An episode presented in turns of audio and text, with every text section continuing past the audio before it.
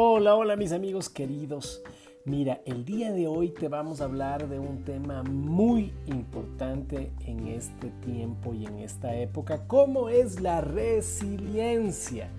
Me invitaron a una conferencia a la Asociación Costarricense de Psicólogos y un empresario que me antecedía en la oratoria hablaba sobre resiliencia. Después de unos 30 minutos, este fabuloso ponente le preguntó a un trabajador que estaba presente, oye, tú, en resumen, después de todo lo que he dicho, en cuatro palabras, defíneme qué es resiliencia.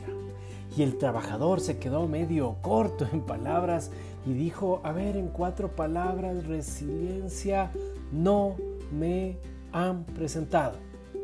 La gente, el auditorio se sonrió y entonces a mí personalmente me llegó con mucha fuerza esta palabra de el trabajador. Mis, amigos, mis amigos, ¿cómo es eh, tangible la resiliencia? No podemos hablar de algo que no hemos experimentado y amar algo que no conocemos. Al día de hoy la palabra resiliencia es tan hablada y tan desviada que se mimetiza como un algo intangible de anhelo o algo que la gente añora pero que realmente no lo ha vivido. Porque eh, sin billete hoy en el bolsillo, con la terminación de un contrato laboral en la puerta, con tanta carga y demanda laboral, con esa percepción de contagio, el famoso sentimiento de indefensión, se hace una fábula, el famoso poder de la recuperación o el poder de la no contaminación. A ver, mis amigos, seamos claros, dejemos de fantasía de lado. Vamos a tomar a la resiliencia por los cuernos.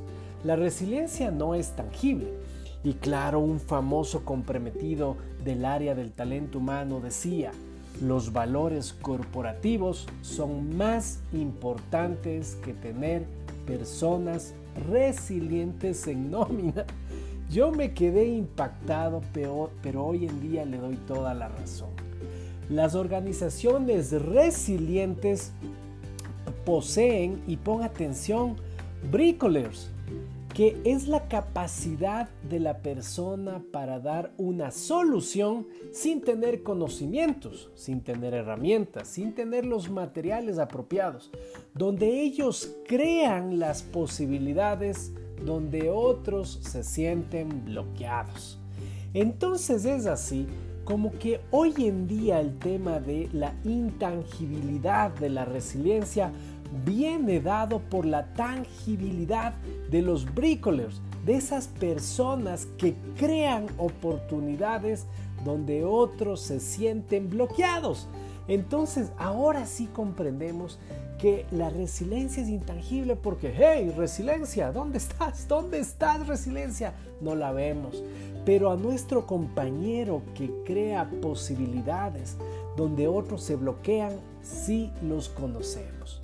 La resiliencia es un escudo plástico con dos factores. Número uno y el más importante, el sentido del humor. Víctor Frank en su obra El hombre en busca del sentido ya nos dio a entender que las personas que le ponen más humor viven más viven más y viven mejor. Qué bonito que es el sentido del humor. Qué espectacular llegar a la oficina y sentirte encantado con el humor que tiene nuestro compañero de al lado. No así con el que pasa refunfuñoso, renegando, reenmendando buenos momentos. No, ahí ni siquiera se expande el tema de la comprensión y la solidaridad. Y número dos, la capacidad de formar vínculos con otros.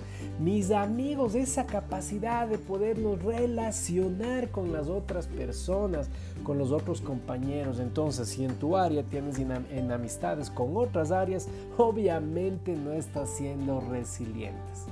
Las características como la aceptación de la realidad, como la vida con sentido y sobre todo ser un bricolers te hace que seas una persona resiliente. Entonces ahora sí comprendemos que las organizaciones no viven de una mera charla, de un mero libro, de un mero concepto sobre organizaciones resilientes. No, mis amigos, eso está de lado. Hoy debemos buscar esas personas que tengan sentido del humor, que tengan esa capacidad de formar vínculos con los otros, que tengan aceptación de esta realidad y sobre todo una vida con sentido.